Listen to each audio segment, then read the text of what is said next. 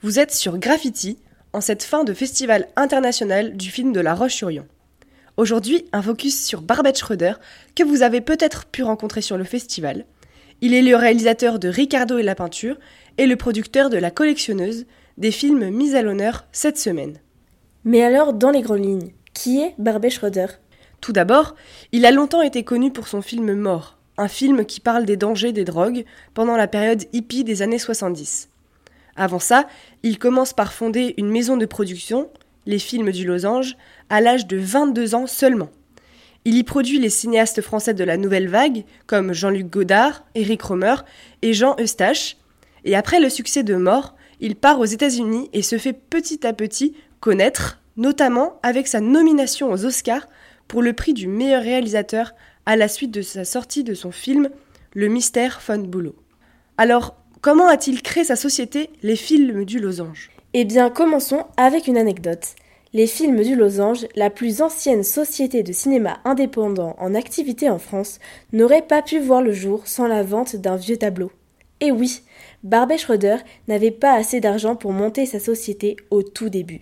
Il lui a donc fallu vendre le tableau de son grand-père pour lui permettre de financer son projet. Dès sa création, un style s'impose pour ce producteur. Il commence par travailler avec Eric Romer, qu'il admire, puis il continuera ses 60 années avec des cinéastes ancrés sur la réalité. Nous sommes allés voir pour vous le film La collectionneuse de 1967, rediffusé cette semaine au Concorde. Un film produit dans le cadre des six contes moraux qui met en scène un personnage manipulateur qui quitte l'être aimé pour faire face à une figure de tentation, donnant lieu à un jeu de séduction, à un démasquement, puis au retour de l'être aimé, comme si de rien n'était. C'est avec une analyse très fine qu'il décortique ses personnages et arrive à les rendre le plus transparent possible à ses spectateurs. Ces films sont d'ailleurs très personnels, car à travers ces personnages, il sème des réflexions et des problématiques sociales que lui-même a connues. Nous avons eu l'occasion d'interroger Régis Giraud, un passionné de cinéma germanique et professeur d'allemand, qui va pouvoir nous donner son avis sur le célèbre Barbet Schroeder. Alors c'est un réalisateur euh, que j'ai découvert, euh, je dirais, en plusieurs temps. Hein. Je l'ai découvert euh, sans connaître d'ailleurs vraiment son nom, mais j'ai d'abord découvert son premier film, Mort, qui est un film qui a marqué toute une génération dans les années 70. Bah, comme beaucoup à l'époque, par la musique des Pink Floyd. Ah, musique Pink Floyd, film, voilà, sur la période hippie. C'est un film générationnel qui a marqué, et aujourd'hui encore, c'est un film culte. Le fait que ça soit un film de Schroeder à l'époque, ça ne m'a pas tellement percuté. Ce qui m'intéressait, c'était l'histoire et pas le réalisateur. Mhm. Et puis ensuite, euh, j'ai découvert qu'il avait euh, travaillé avec pas mal de gens que j'aimais bien. Alors, La Nouvelle Vague, oui, je me suis intéressé euh, à Godard beaucoup, Eric Romer. Et puis, je, je, me suis rendu compte qu'il était, il faisait partie de ce noyau-là. Tiens, je dis, c'est bizarre, mort, Nouvelle Vague, d'accord, c'est quelqu'un d'assez étonnant, c'est quelqu'un de passionnant. Voilà, à la fois des, films euh, de fiction et surtout des films documentaires. Hein, son travail, euh, L'avocat de la terreur, hein, César du meilleur documentaire, quand même, c'est un des donc grand documentariste. Et puis un film qui m'a plus touché dans les dernières années, Amnésia, euh, qui est son film, je pense, je peux me tromper, mais le plus ouvertement autobiographique.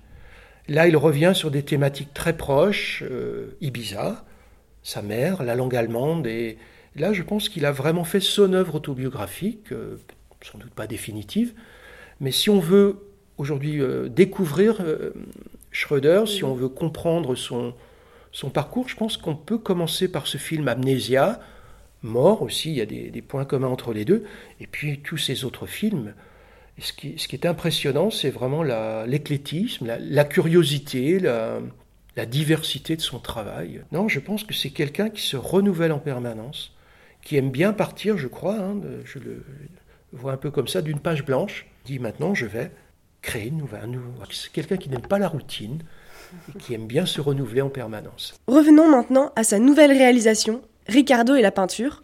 De quoi parle ce film? Eh bien, dans sa nouvelle expérience visuelle, Barbet Schroeder nous emmène dans un voyage fulgurant dans l'histoire de l'art avec Ricardo Cavallo. C'est un peu obscène de venir voir un peintre et lui poser question pendant qu'il peint. Et même, je te dirais que c'est une sacrée gageure de vouloir faire un film sur la peinture. Quel est le premier peintre qui a travaillé dehors? On va essayer de, de réfléchir ensemble. En sentant qu'il pouvait dire autant de choses sublimes seulement avec un pinceau et une palette, ça m'a complètement changé la vie, bouleversé et m'a fait poser plein, plein, plein de questions à partir de là. C'est comme si j'essayais de faire un parallèle d'un côté, suivre des maîtres, et un autre, dessiner et peindre comme si personne n'avait dessiné et peint.